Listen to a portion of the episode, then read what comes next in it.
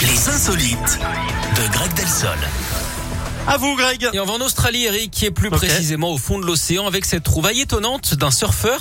Quand il n'est pas sur sa planche, Matt passe son temps à plonger pour nettoyer les fonds marins. Alors d'habitude, il, ramasse des sacs plastiques, des bouchons, des filets de pêche. Sauf que récemment, il est tombé sur une Rolex. Oui, oui, la montre de luxe. de luxe, pardon. Vu son état, ça faisait un moment hein, qu'elle était dans l'eau. L'écran était abîmé, des coquillages commençaient même à se former sur le cadran.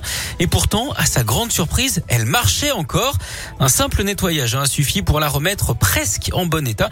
Finalement, pour une montre qui a traîné plusieurs années au fond de l'océan, ça ne lui a pas demandé beaucoup de bulot.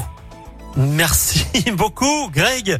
Euh, les insolites et toutes vos rubriques préférées sont bien évidemment comme d'hab en replay sur radioscoop.com. Vous retrouvez également euh, toutes vos infos proches de chez vous. Greg, on vous retrouve demain. À demain. Au revoir. Bonne journée. Merci ciao, à vous ciao. aussi.